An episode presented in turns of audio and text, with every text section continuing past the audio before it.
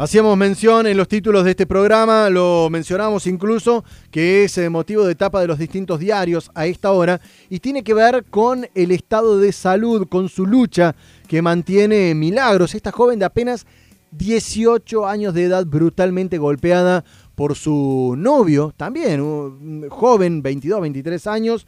Esto sucedió durante el fin de semana en la localidad de La, Calera. Estamos en línea ya mismo con eh, la doctora Gabriela Nis, es la directora del Hospital San, Roca, San Roque. Doctora, muy buenos días. Jonathan Cloner de este lado. ¿Cómo le va?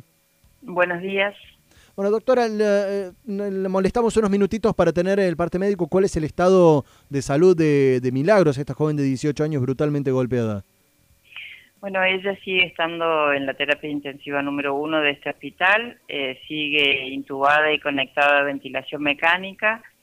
Estamos evaluándola constantemente para ver su respuesta neurológica. En las últimas 24 horas se ha mantenido estable, eh, no ha tenido ninguna complicación, lo cual es positivo. Y bueno, estamos a la espera de ver eh, su evolución y en el día de hoy la realización de una nueva tomografía para ver eh, las lesiones que puedan haber aparecido y ver cómo se encuentra su estado cerebral.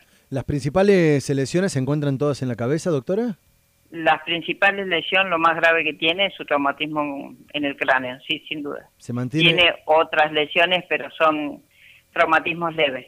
Digo, escuchando en lo que dice, eh, imagino un pronóstico súper reservado en cuanto al estado de salud. Por ahora sigue siendo un pronóstico reservado, dado el cuadro de ingreso de traumatismo craneoencefálico grave. ¿Cuándo ingresó, cuándo fue trasladada al Hospital San Roque esta joven? Eh, el, día domingo a las 10 y cuarto de la mañana.